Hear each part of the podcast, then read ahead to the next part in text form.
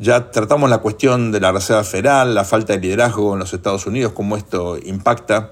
Eh, y ahora eh, vamos a centrar el foco del diálogo en básicamente eh, bueno, en el Dow Jones, en cómo adaptarnos a esta volatilidad tan fuerte, la importancia de las nuevas tecnologías. Quédense con nosotros, en un ratito estamos de vuelta con ustedes.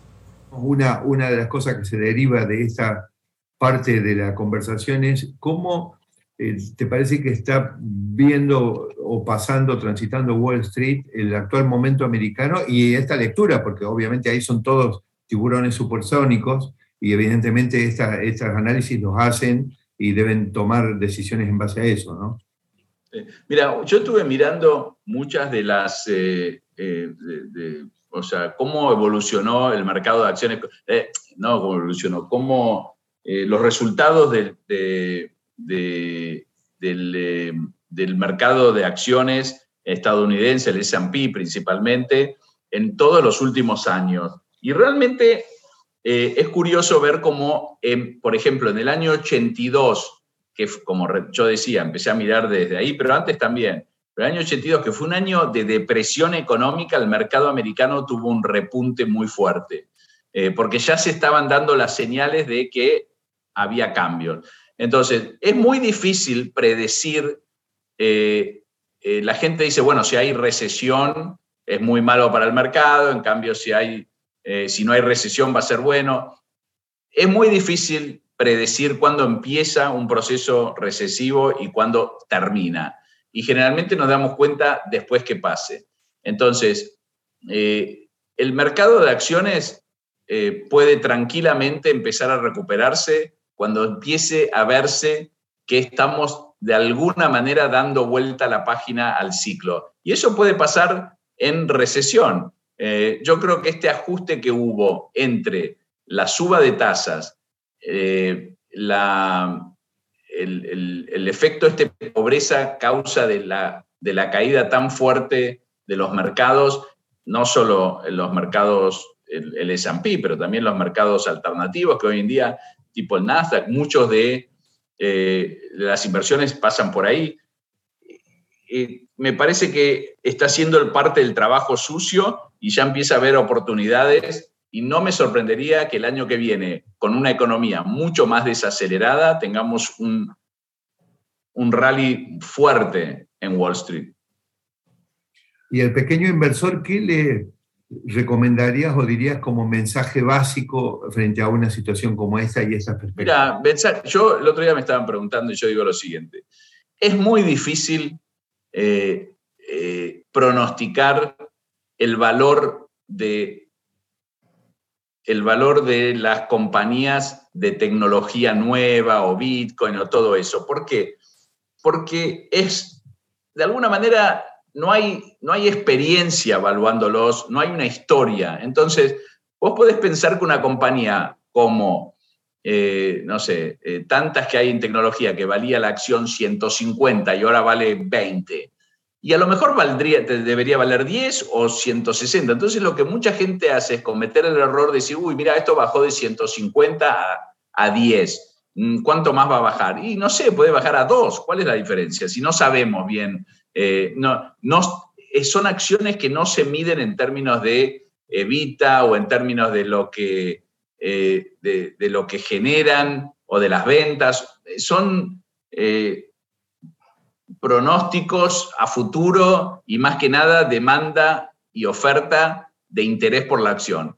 Yo creo que en estos momentos donde hay tantas, donde hubo una caída tan fuerte y donde muchas empresas buenas han quedado totalmente eh, marginadas, eh, me parece que la oportunidad, a medida que vamos saliendo de esta crisis de Wall Street, es por las empresas tradicionales, aquellas que de alguna manera te pagan un dividendo, iría por los sectores más castigados, que pueden ser los sectores eh, de lo que en inglés llamamos home building, construcción o, metalúrgicas, empresas que eh, fueron castigadas por esta, este miedo a, a una gran recesión que creo que no va a venir. Porque ponerse a pronosticar hoy en día si una tecnológica tocó fondo o no, estás a la merced de, situaciones que son muy difíciles de controlar, que pueden tener que ver con margin calls, eh, liquidaciones forzosas, falta de financiamiento también, porque una empresa puede, puede ser extraordinaria, tener un producto bárbaro, se quedó sin financiamiento y chao. Eh, en cambio, una empresa de primera línea, Coca-Cola, no se va a quedar sin financiamiento. Eh, entonces, yo apuntaría a las, a las caídas fuertes de las empresas del Dow, por ejemplo. Agarrar la que más te guste. Mm. Javier, eh, estos años hemos visto un boom justamente de nuevas empresas de tecnología.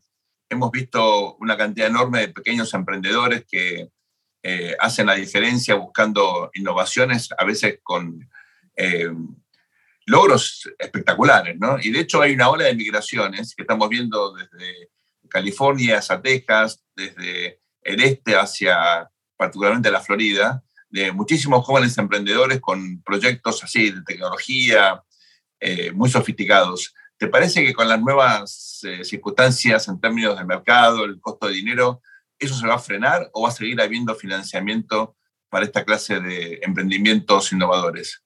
Lo que pasa es que, como todo, ajusta por valuación.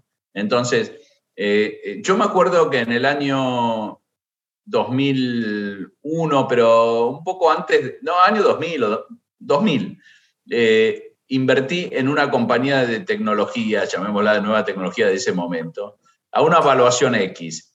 Después vino la crisis y el segundo round tuvimos que hacerlo a la mitad, eh, porque, viste, no, si no, era, te fundís. Y después la compañía terminó siendo un éxito impresionante.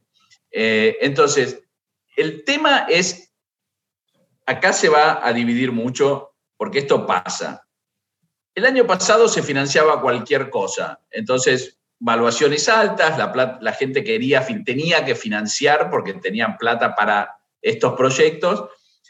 Las empresas que eh, armaron planes de largo plazo con financiamiento de largo plazo y todavía tienen caja, van a sobrevivir mucho más fáciles que aquellas que tengan que ir a buscar financiamiento hoy en día. Y las que tienen un negocio andando. Si vos tenés ingreso, hoy en día la gente va a, pro, la gente va a o sea, le va a dar eh, prioridad a las empresas que ya tengan un negocio andando y que tengan ingresos. Yo creo que eh, el mercado ajusta, el mercado este de financiamiento a nuevos emprendimientos, ajusta muy rápido, en el sentido de que eh, si vos hoy en día estás en una situación desesperante por liquidez, te van a, va, a ser muy, muy desafiante conseguirlo, porque se cambió totalmente el paradigma de evaluación de riesgo sobre este producto y el mercado está, financió un montón de empresas de las cuales muchas no van a quedar. Entonces, es, es, realmente un momento interesantísimo, pero me concentraría en las empresas que ya tienen un negocio andando, porque muchas de las, estas empresas son, es una idea y un, y un, eh, y un spreadsheet y un business plan esas empresas les va a costar muchísimo. Ahora, si vos tenés un negocio andando que ya financiaste de alguna manera eh, eh, con capital y, estás buscando ahora agrandarte, expandirte, etcétera, pero ya tenés un negocio funcionando y verificado, es más fácil. por eso a mí me da la sensación de que es muy, muy difícil hoy en día pronosticar. Eh, obviamente que vos podés tener, invertir en, un, eh, en un fondo que invierte en acciones tecnológicas, un ETF de tecnología, de esto, del otro, y si el Nasdaq sube, eh, te va a ir bien. Me parece difícil en este momento donde no sabemos si la crisis puede durar seis meses más, un año más, si la tasa puede esto, otro, eh, tratar de pronosticar el nivel de, eh, para comprar muchas de estas acciones. Hay empresas, o sea, toma una empresa como por ejemplo, no sé, Mercado Libre. ¿Por qué Mercado Libre vale un tercio de lo que valía antes? O antes estaba mal o ahora está mal, pero no sabemos eso, no lo vamos a saber por mucho tiempo. Entonces, si bajó tres veces, puede bajar seis veces también, no sé. Eh, en cambio, vos sabés que Coca-Cola, General Motors, General Electric, eh, los grandes bancos americanos, tienen un negocio que eh, difícilmente pueda cambiar la forma de que los inversores lo vean. No van a decir, no, Coca-Cola ahora mm, lo voy, a, lo voy a evaluar de una manera totalmente diferente a como lo evaluaba antes.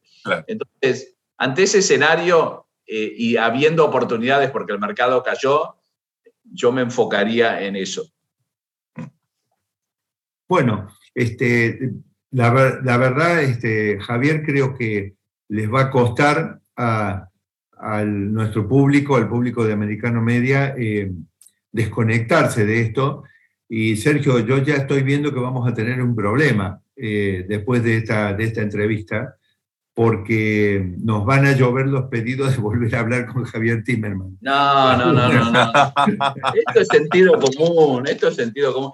Vos me enseñaste lo que es el sentido común. Si vos sos un gran, gran contador, donde el sentido común es lo que tiene que primar. Bueno, bueno, bueno. Bueno, muchas gracias, Sergio. Eh, nuestra audiencia sigue con, con, con nosotros. ¿Te parece pasar vos al siguiente bloque? Sí, señor. Enseguida volvemos. Gracias eh, por estar con nosotros. Esto es poder y dinero, no se vayan. Muchas gracias, Javier Timerman. De la entrevista con Javier Timerman nos quedan eh, algunas claves que vamos a desarrollar en el próximo bloque, pero eh, ustedes habrán observado que él tiene una visión más bien optimista de esta crisis. Ojalá tenga razón. a veces uno advierte las características de esta crisis y sobre todo el rezago, ¿no? la incapacidad de muchos líderes del mundo y en particular Estados Unidos de reaccionar a tiempo, con valentía, con decisión, para contribuir a, que esta crisis no sea tan eh, severa. Y bueno, eh, la verdad que uno tiene eh, lamentablemente una visión no tan optimista, ¿no? Ojalá uno se equivoque en estos casos. Vamos a volver en un ratito con ustedes, esto es poder y dinero, aquí en Americano Media, no se vayan.